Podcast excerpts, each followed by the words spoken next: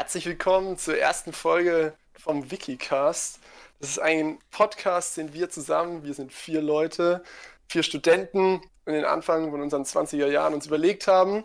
Als erstes würde ich sagen, wir stellen uns mal vor. Ich bin Jona, dann kamen noch Fabi, Alex und Paul. Ja, ich würde sagen, in der Reihenfolge könnt ihr mal kurz was sagen. Jo, moin moin. Also, wir kennen uns schon alle seit der Schule und jetzt haben wir uns spontan dazu entschieden, einen Podcast aufzunehmen. Servus, ich bin der Alex. Dann gebe ich weiter an den Paul. Hallo, hallo. Perfekt, ausgezeichnet. So, kurzes Prinzip, wie unser Podcast funktioniert. Es war Alex' Idee, das muss man gleich dazu sagen. Es äh, zeugt von einigen kreativen Geist, den ich nicht habe. Ähm, wir haben uns überlegt, beziehungsweise Alex, es ist eigentlich unfassbar, was für Tiefen äh, das Internet hat und speziell eben Wikipedia. Und wir haben uns, beziehungsweise der Alex, wie gesagt, überlegt, es wäre eigentlich ganz cool, wenn man diese Tiefen so ein bisschen erkundet, indem man sich so ein bisschen rein äh, liest in Themen, die man eigentlich normal nie in seinem Leben ja, findet oder mit denen man zu tun hat. Und um das einigermaßen in eine sinnvolle Form zu bringen, haben wir uns überlegt, dass jeder, der was vorträgt, wie gesagt, der kurz darüber redet, was auch immer, ähm, sich zehn Themen bei Wikipedia raussucht. Aber um das ein bisschen kreativer zu machen, haben wir nicht gedacht, ja, du googelst irgendwas, was du schon kennst, sondern du drückst tatsächlich auf der Wikipedia-Seite, gibt es links oben die wunderschöne Funktion zufällige Artikel. Da klickt jeder oder hat jeder von uns zehnmal draufgeklickt, hat logischerweise dann zehn verschiedene Themen gehabt. Und ähm, ja, die waren natürlich vollkommen random. Das waren Artikel, da waren zwei, Seite, zwei Seiten, da waren Artikel, da waren zwei Zeilen, da waren Artikel, von denen hast du keine Ahnung. Da waren Artikel, die waren interessant. Und dann haben wir uns wie gesagt, das Prinzip besteht daraus, dass man sich eins von diesen Themen rausnimmt und den anderen vorstellt, was man eben interessant findet. Genau, und das haben jetzt äh, zum ersten Mal oder heute gemacht, äh, ich und der Alex und der Paul. Und, ich habe auch was genau. vorbereitet. Was soll das denn jetzt? Äh, ach ja, kurz und gut, was? Dann kurz und geil, ja, dann kurz ja. und wild. Ja, ja ich würde sagen, Alex, ich, ich glaube, du hast ein ganz interessantes Thema. Also wichtig noch zu sagen, äh, wir verraten jeweils den anderen eigentlich nicht, ähm, was für ein Thema wir haben. Das heißt, Fabi und Paul in dieser Episode wissen nicht, was wir ausgewählt haben. Und ich würde euch jetzt einfach mal vorstellen, die zehn Themen, die mir der Zufalls Zufallsknopf quasi geliefert hat. Und zwar sind das einmal Eva Buchmann, wer kennt sie nicht, eine belgische Jazzsängerin und Komponistin. Habt ihr die schon mal gehört? Nee, oder?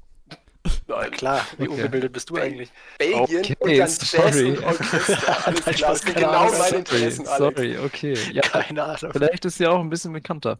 Aber das wird uns, glaube ich, oft so ergehen, dass es einfach irgendwelche Namen sind, von denen wir wirklich noch nie gehört haben. Ja, um, umso geiler ist es, dass du fragst, kennt ihr die? Zum Beispiel Ariane Borbach, eine deutsche Synchronsprecherin und Schauspielerin. Das ist natürlich cool. Ja, die würde ich aber eher kennen Eigentlich als aber nicer Job, so Synchronsprecherin.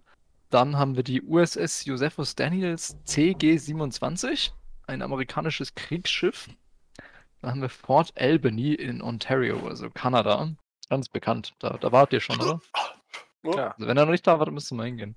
In Kanada? Dann Tetraamin Kupfernitrat. Also Tetraamin Kupfernitrat. Ich war nie gut in Chemie, aber das sagen, ist, weiß ja jeder, ein Komplexsalz des zweiwertigen Kupfers und der Salpetersäure. Also, also könnt ihr auch mal daheim nachmischen.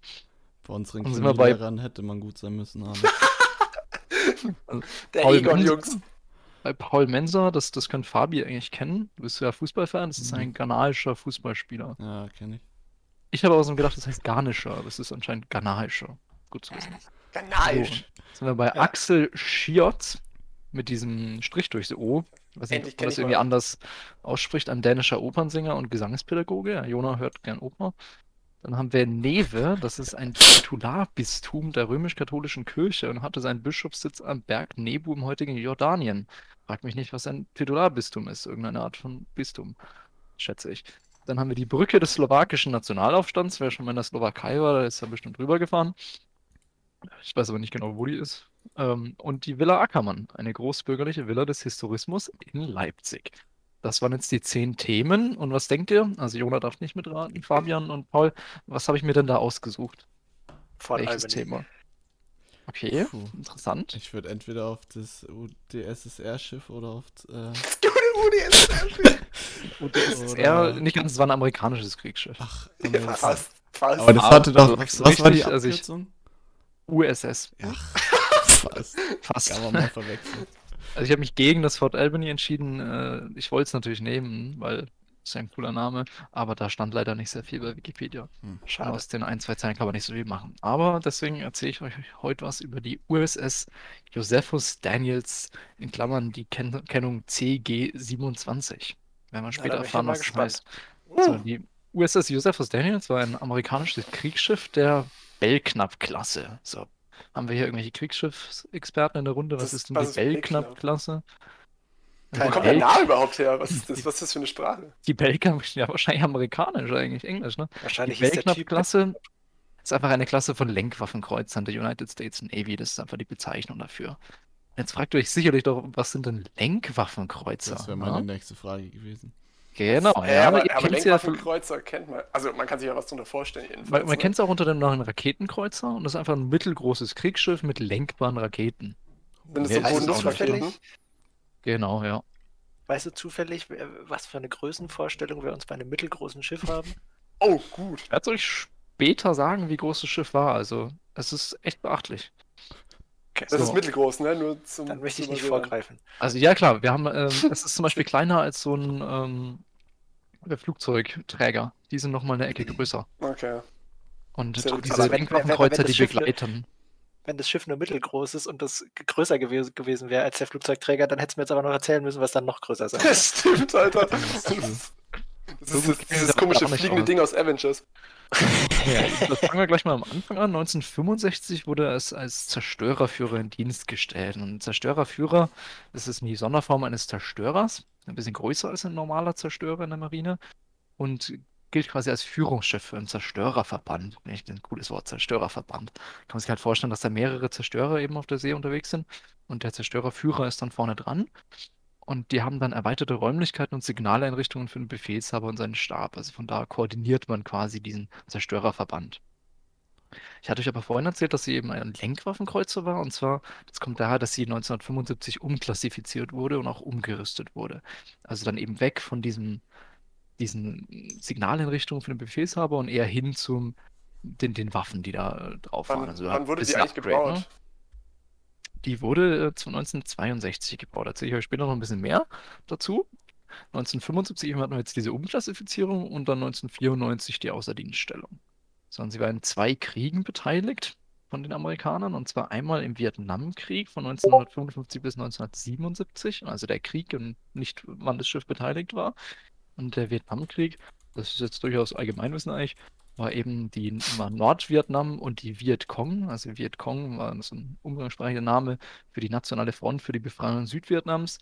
Und die zwei traten quasi an gegen die Konkurrenten, die USA und Südvietnam. Hm, Später dann. Hast, ja? hast du noch was zu dem zu dieser Umklassifizierung, was war das denn davor? Also, was hat der Sinn einer Umklassifizierung? Also davor eben war es ein Zerstörerführer und danach ein Lenkwaffenkreuzer. Ah, okay. Also eben, es wurden äh, Waffen hinzugefügt. Wurde einfach dann anders verwendet. Also du hast immer noch das gleiche Schiff, aber es wird halt anders verwendet. Und das, das Ding kann man sich vorstellen, dass es in so einer Flotte cool mit, äh, keine Ahnung, 20 Schiffen vorne wegfährt, oder wie? Genau, ich weiß jetzt nicht, ob die wirklich vorne fahren. Ich kann es mir sogar gut vorstellen, dass sie dann hinten safe. fahren, einfach weil sie dann äh, sicherer nee. sind. Ne? Hey, ich hätte safe gesagt, die fahren vorne. Also, Wenn es so ein so ein mittelgroßes. Ich, also, so auf Piraten angelehnt, meinst du? Wie, wie Willst du deinen Commander wirklich ganz vorne haben, wo er vielleicht am äh, verwundbarsten äh, ist? Ich, ja, aber das sieht doch vorstellen, dass sie sogar wirklich hinten waren. Stand da dabei, wie viele Schiffe da in der Flotte waren? Aber jetzt, nee, das ist unterschiedlich.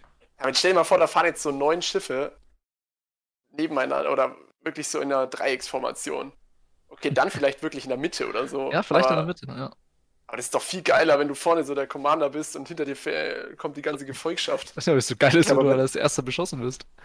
Ich glaube ja, nicht, dass sich, der, dass sich der Kapitän von dem Zerstörer aussuchen kann, ob er jetzt der geile Macker ganz vorne ist oder auch ganz hinten. Ich glaube, es ist nicht seine Entscheidung, wenn ich ehrlich bin. Hä, was? Wenn, sein, ja. wenn, dann ist das doch die Entscheidung von dem, von dem Flottenführer also, da. Nee, da waren ja, das sind ja noch viele. Ja, der Flottenführer rüber. ist ja nicht bei dem Schiff meistens. Ja, gut, aber für den Verband, jetzt war doch ein Ver so ein Verbandsführer, denkst du, hast doch gesagt, Zerstörer. Es ja, genau, aber es gibt ja Leute, die diese Verbände dann noch koordinieren. Ja, das ist, das ist natürlich klar, aber jetzt erstmal erst für deinen Verband.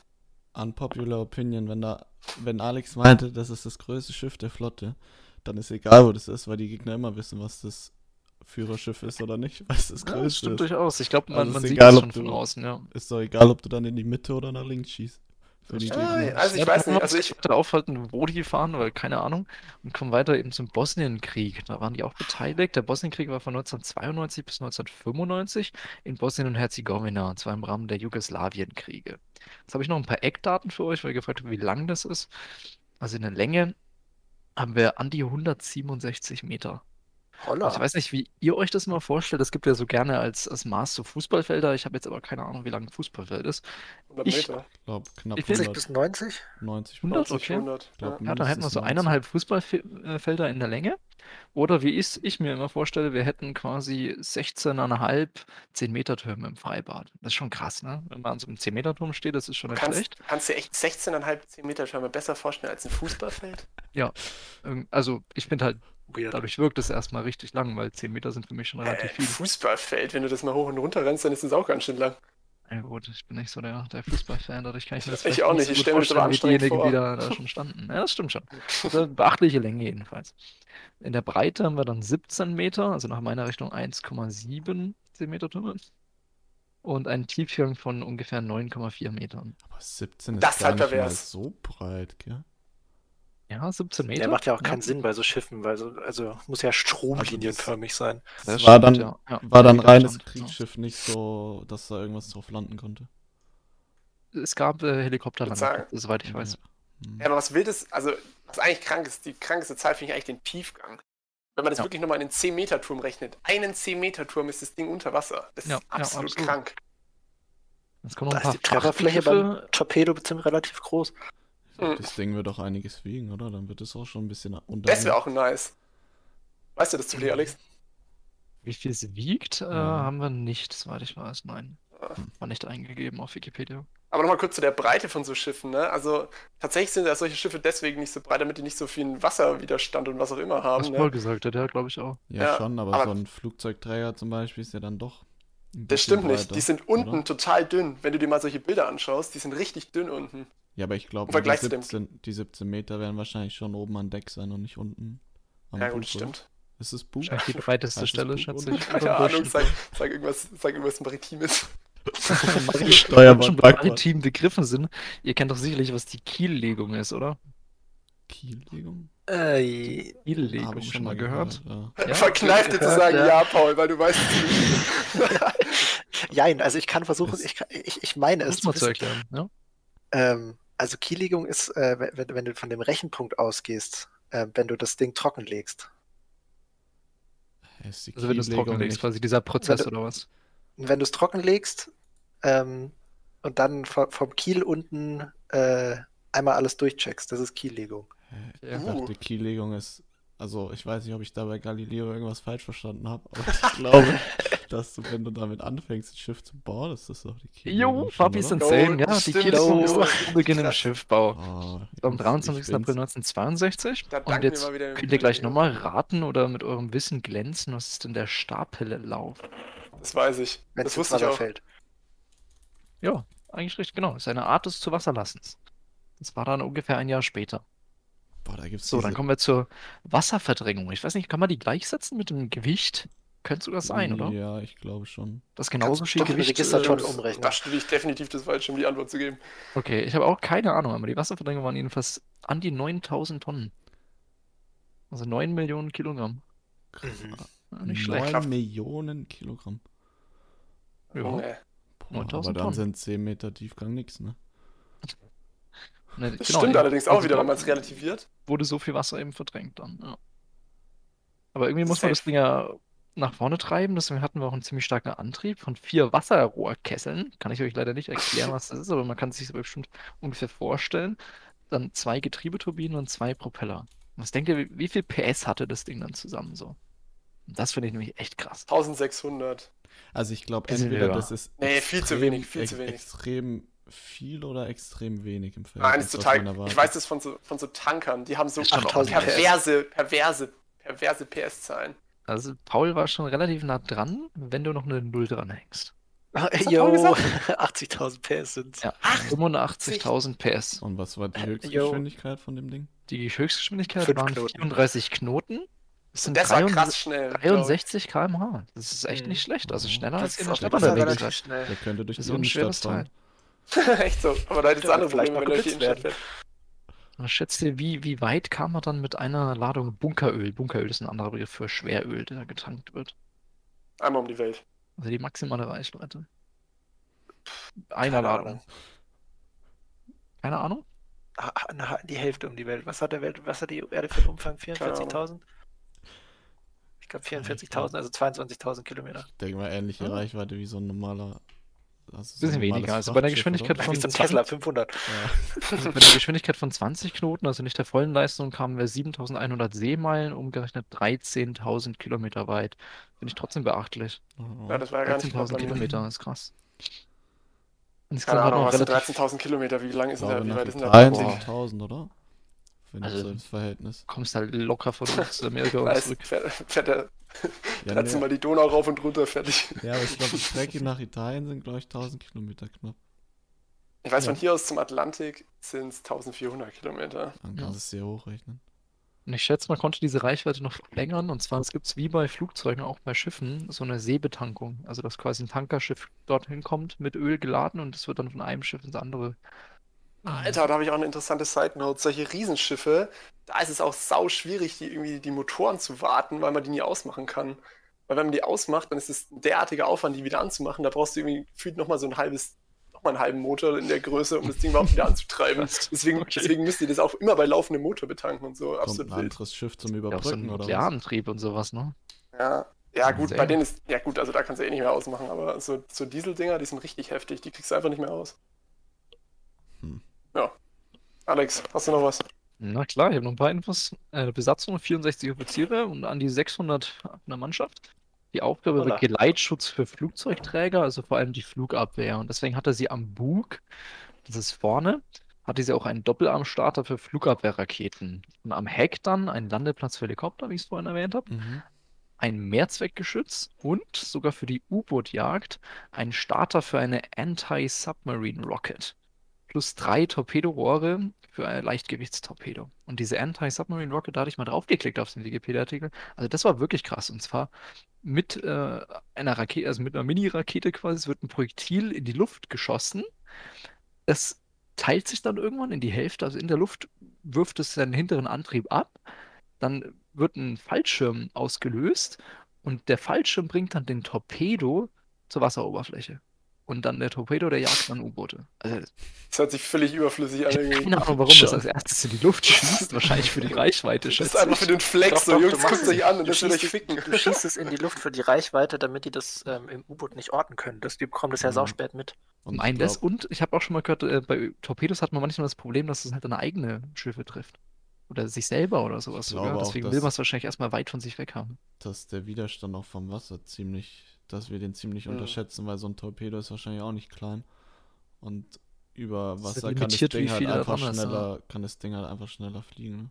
Sicherlich. Vor allem, es verbraucht halt viel weniger, viel weniger Energie. Gewicht für den, ja, und auch weniger für den Treibantrieb ja. und so. Das werden schon ihre Gründe haben. Aber sie hatten eben auch noch ganz normale Torpedorohre, zu denen man, hm. wo man es direkt ins Wasser lassen kann. Aber wahrscheinlich eine technische Meisterleistung, das mit dem Fallschirm zu machen, weil der dann Absolut. ja dann eintaucht ja. und so, dass der nicht irgendwie auf der Wasseroberfläche schon explodiert oder halt irgendwie zu tief taucht und dann einfach ja. unter dem U-Boot durchgeht. Ich finde es bei sowas interessant. Wie machen die es dann, dass sie es noch steuern? Oder wie steuert sich das Ding? Ist es dann mit Wärmesignatur? Weil ich kann mir nicht vorstellen, dass so ein U-Boot so viel Wärme abstrahlt. Also woher weiß das Ding dann, wo es hinfliegt? Ja, doch beim Motor. Das merkst du. Ja. Ist doch ganz sicher wärmer als die normale Wassertemperatur oder so. Hm. Ich weiß nicht, der Stahl da aussieht. Also, die U-Boote, in welcher Tiefe die fahren normalerweise, die fahren jetzt auch nicht zwei Meter unter der Oberfläche. Deswegen, da unten ist das Wasser ja auch ein bisschen kälter als an der Oberfläche. Ich glaube, ja. da merkst du es schon deutlich. Weil Trotzdem finde ich interessant, dass es. Also, bei Sonar gerade ja nicht, das glaube ich auch. Gefrieren, aber. aber ich glaube, äh, schon ziemlich. Diese Ortung ist doch meistens mit Sonar oder so. Also, dass da hm, irgendwie Geräusche rausgeschickt werden und man schaut, wo sie abprallen oder so. So funktioniert doch, glaube ich, Sonar. Äh, ich habe Ach, aber so nah, aber okay. ja, die Rakete ist echt mit so nah? Ich dachte, echt, Torpedo könnte ich mir gut vorstellen. Also der Torpedo, nicht die so. Rakete. Ich glaube, Raketen werden gern mit Infrarot und so gemacht. Ja. Keine Ahnung. Kenne mich auch nicht aus. Wo ich mich auskenne, ist, wie der Name zustande kommt. und zwar Josephus Daniels. Ja, war ein guter Übergang. Bin ich auch ganz stolz. Josephus Daniels ist, wie man schwer erraten kann, eine Person, 1862 geboren, ein Amerikaner, ein amerikanischer Verleger Verleger ist jetzt nicht irgendwie verlegen von, was weiß ich, Fliesen oder so, sondern war schon ein bisschen höher. Er war der Leiter eines Verlages und auch, auch selbst der Alex Politiker. Alex absolut retarded. Mhm, ich glaube auch. Das natürlich nicht, nee. Aber ich Klee gelesen habe. Er meint also ernst. Und äh, während dem Ersten Weltkrieg hat er sich ein bisschen hochgearbeitet. Da war er dann sogar der United States Secretary of the Navy unter Präsident Woodrow Wilson. Und deswegen wurde eben so ein Bodenei benannt. Krass. Wurden oft nach Politikern benannt. Also später kommt auch dann mal die äh, USS John F. Kennedy oder so im Text hier. Also, dann kommen wir jetzt zu den interessantesten Einsätzen. Es war relativ viel auf der Seite. Das kann ich natürlich jetzt nicht alles durch, äh, davon berichten ist ein bisschen viel. Aber 1968 ging die Suche nach einem verschollenen U-Boot los. Das fand ich jetzt so interessant. Nach der USS Scorpion. Und das Interessante dabei war, dass sie 16, äh, 1968 als zweites nuklear getriebenes U-Boot der amerikanischen Marine sank. Das ist natürlich nicht so schön, wenn man da irgendwie Nuklearreste oder so im, im Wasser hat. Ne? Und zwar neben Vor allem, wenn Nuklear... die Russen kommen und das raus, rausgraben. das haben sie, soweit ich weiß, bis heute nicht gemacht. Einfach ignorieren, das wird schon. Aber neben dem Nuklearreaktor zum Antrieb waren da nämlich an Bord auch zwei Torpedos mit nuklearem Sprengstoff. Wahnsinn. Und die liegen jetzt halt einfach unten an, an, in 3000 Metern Tiefe, soweit ich weiß. Aber die US-Marine, seit Jahrzehnten oder so, messen die immer mal wieder die Werte. Und bisher konnten sie keine Plutonium-Kontamination feststellen. Das würde ich auch sagen, wenn ich die Scheiße gebaut. Ich, ich, ich denke mir auch, ob das stimmt, keine Ahnung. Erstmal sagen, ja, wir haben Scheiße gebaut, aber nicht so schlimm. Aber Jungs, gar kein Thema, wir messen das die ganze Zeit. ja. Und was machst du, wenn dann die Messwerte aus ausschlagen? Dann musst ja, dafür haben wir noch keinen Plan. Das kommt jetzt. Ey, weißt du, warum die nichts merken? Die ganzen Raketen einfach geklaut, ist einfach jemand runter, hat das Ding geholt, hat dann einfach eine richtig schöne Atomrakete rumstehen. Immer die raus. Ich weiß gar nicht, warum sie messen, das ist so viel schlimmer wie Trump zu machen. Einfach nicht messen, weil dann ist ja auch kein Ausschlag. Genau so ist es. Smart. Wow. Wenn es ja. brennt, dann siehst du das Feuer nicht und dann ist auch ja. kein Feuer da. Das ist easy. Jedenfalls die Umstände sind bis heute wirklich nicht vollständig geklärt, warum das Ding jetzt gesunken ist. Also es gibt ein paar Thesen und die, die von den meisten vertreten wird. Es wird angenommen, dass ein Torpedo innerhalb des U-Boots detoniert ist. Das passiert anscheinend Alter, das hört sich aber also. eklig an. Es nennt sich auch ein Hot Run und es wird vermutet, weil die ähm, Torpedos, die geladen waren, die waren relativ bekannt für solche Hot Runs, dass die mal so einen Fehler haben. Jetzt geil. da bei dieser Tragödie dann wirklich 100 Seeleute ihr Leben verloren. Das ist geil, also halt richtig kranke Tragödie und dann müssen wir uns erstmal einen coolen Namen für ausdenken. Hot Run, perfekt. Hot Run, ja. Also. ja, Fabi? Also hat das eigene Ding die in die Luft gejagt, so gesehen. ja. ja, ja. Oh, Mann. Gruseligste Vorstellung Alter, das auf so ist voll, voll der Betray, weißt du? Das erwartest du ja, halt ich bin nicht, ne? ganz safe in meinem U-Boot, niemand in der Nähe. Boom, Junge. Boom.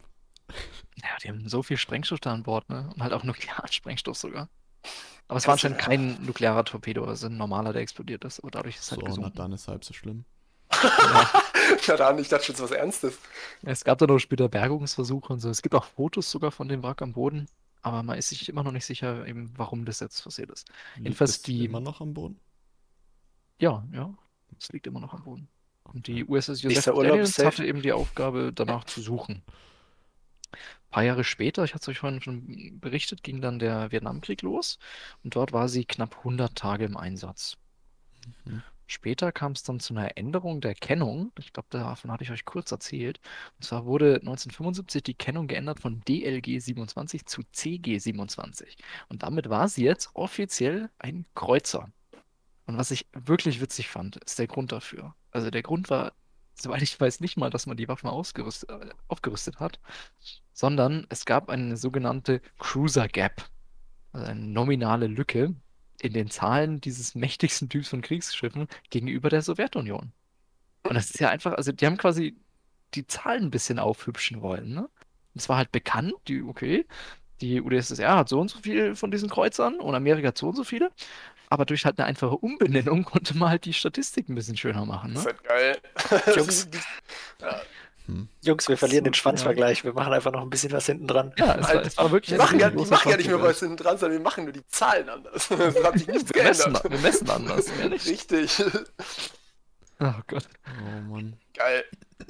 Und dann ein paar Einsätze gibt es noch. 1976 äh, hat man Übungen zum Abdrängen feindlicher Schiffe gemacht. Und nachdem es davor zu einem Abdrängen von einem russischen äh, nicht U-Boot, Schiff kam. Und dabei ist jetzt bei dieser Übung äh, die USS Josephus Daniels mit einem anderen Schiff kollidiert. Also die ist einfach in den Kreuzer hineingefahren, also das andere Schiff, und hat so dann Propeller beschädigt. Und daraufhin musste die äh, Josephus Daniels dann notrepariert werden in Neapel. Also, jo. dass man sowas nicht verhindern kann, das merkst du doch, oder? Ja, dass die glaub, aufeinander zufahren. Das ist, glaube ich, so schwer, wenn du das merkst, ist es schon zu spät. Oder vielleicht. Ja, weil das, das stimmt, Ding stimmt, ist, wenn das halt mit, keine Ahnung, du meintest 20 bis 30 Knoten, was sie da gefahren sind normalerweise. Mhm, wenn ja, mit so einem Ding, was halt auch, was hast du gesagt, 9 Millionen Liter verdrängt? Das wiegt ja. ja auch ordentlich, das bremst du nicht mehr eben in 200 Metern ab. Ja, sicherlich dauert das auch, wenn du den Kurs veränderst. Das ich glaube, das dauert schon. Ja, ja stimmt. Weiß, also bei einer Übung kann ich mir halt auch vorstellen, dass sie wirklich mal nah aneinander fahren und dann passiert sowas natürlich schneller, das stimmt. Ja, ich aber glaub, ich weiß nicht, ob ich mich da jetzt gerade verschätze, aber ich könnte schon vorstellen, dass es mindestens einen Kilometer dauert, bis das Ding halbwegs runtergebremst ist. Safe. Ich, ich meine, die, die bremsen ja schon ewig ab, so Kreuzfahrtschiffe zum Beispiel, bevor die in den Hafen ja. reinfahren. Das stimmt, das dauert. Aber halt safe, halt ausweichen safe, oder so. Abbremsen muss man jetzt nicht unbedingt. Hm. Aber wir ja. wissen auch alle seit spätestens seit Titanic, dass so ein Schiff einfach einen Wendekreis hat. Das ist, also, das ja, dauert. Ja, stimmt, stimmt. Vor allem, wenn du das Ruder umschlägst, bis das überhaupt da hinten so richtig ankommt. Hm. Ja, Texttime. Ja, und dann ist es da untergegangen, oder was da passiert? Nee, nee, es musste nur repariert werden. Achso, okay. Also eine Notreparatur in Neapel und danach eine komplette Reparatur in Frankreich. Es war aber nicht die letzte Kollision. Wir hatten nämlich dann noch eine Kollision mit einem Helikopter. Der ist von der USS John F. Kennedy gestartet und wollte rüber für einen Person Personal- und Frachttransfer. Das ist eigentlich ganz interessant. Also, um Sachen zwischen solchen Kreuzern zu verfrachten, ist dann halt der Heli gekommen. Und der schwebt jetzt über dem Flugdach der äh, USS Daniels aber der Helikopter verlor dann auf einmal plötzlich seinen Antrieb und krachte auf das Deck der Daniels. Also einfach runtergekracht. Und dabei gab es natürlich schwere Schäden am Helikopter, fast keine Schäden am Schiff. Ist halt sehr stabil und die Oberfläche denke ich auch. Aber es gab einige Leichtverletzte.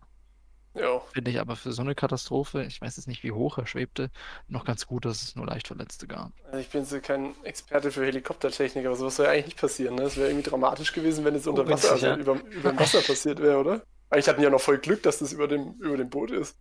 Ja, schon. Also so Wasserrettungen sind nicht einfach. Und da hat die USS Josephus Daniels später auch einer gehabt. Ein paar Jahre später kam es dann dazu, dass man sechs Überlebende von einem havarierten Frachter retten musste. Wo war das dann? Also ich, also, ähm, das war, ich glaube, da war es dann in Südamerika. Nämlich ein Jahr später war sie zur Bekämpfung des Drogenschmuggels in der Karibik eingesetzt. Dann war es wahrscheinlich irgendwie in dem Zusammenhang. Ein Jahr vorher eben war das mit dem, dem Retten hier. Und ich finde es auch, also als, als Überlebender bei so einem havarierten Frachter dann im, im Meer zu schwimmen, auf Rettung zu warten, ai, ai, ai. Hm. Eigentlich wild, wie weit das Viech gekommen ist. Ja, also das hat mich auch wirklich überrascht. Die sind überall rumgekommen. Und wann war das, wo es das, äh, diesen Drogending-Einsatz hatte? 1991. Und das war jetzt auch schon ziemlich gegen, gegens Ende eigentlich. Es gab dann nur noch einen größeren Einsatz und zwar wieder an der Front. Also zwei Jahre später, 1993, ging es zum Mittelmeer für den Bosnienkrieg. Mhm. Ein Jahr später dann war die Außerdienststellung. 1999 wurde es dann Teil der Reserveflotte und jetzt sind wir am Ende des Schifflebens angekommen, haben es quasi von vorne bis hinten einmal durchgemacht im November 1999. Also kurz nach meiner Geburt eigentlich, wurde es dann abgewrackt. Sad. Und das war das Ende, weil irgendwie muss man dann die, die Stoffe halt wieder verwerten. Das ist ja auch so eine super interessante Sache, dieses Abwracken von, von Schiffen. Das wollte ich gerade nämlich fragen, wie werden so Schiffe abgefrackt? Werden die einfach ja, auseinandergeschraubt? Also, ja, ja, nee, die werden auseinandergeschweißt. Die werden ja. mies, da hocken wirklich tausende von, oder hunderte von Leute da und die sind einfach nur am Schweißen oder am, am... du so eine Stahlplatte für ein neues Schiff oder was? Ja, ja schmelzt sie an oder so wahrscheinlich. Wiederverwendet. Und das ist ein saugefährlicher Job, soweit ich weiß. Wenn sich da Sachen lösen, also teilweise ja, splittet es dann halt das Schiff in zwei quasi. Wenn du einmal in der Mitte durchgehst und da kann sich halt auf einmal so, kann sich Tonnen Stahl in Sekundenschnelle bewegen. Mhm. Das ist gefährlich. Wenn dir so ein Ding auf den Fuß fällt, ist blöd. Ich glaube, es ist schlimmer, wenn mit dir so ein halbes Schiff auf den Kopf fällt, oder? Aber da ist es schnell vorbei auf jeden Fall. Ja, das stimmt auch.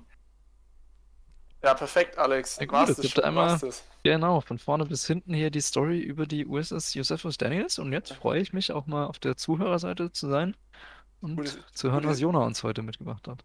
Ja, ich glaube, ich glaub, das machen wir tatsächlich im nächsten Part, weil wenn ich das richtig im Blick habe, sind wir jetzt schon fast eine halbe Stunde dran.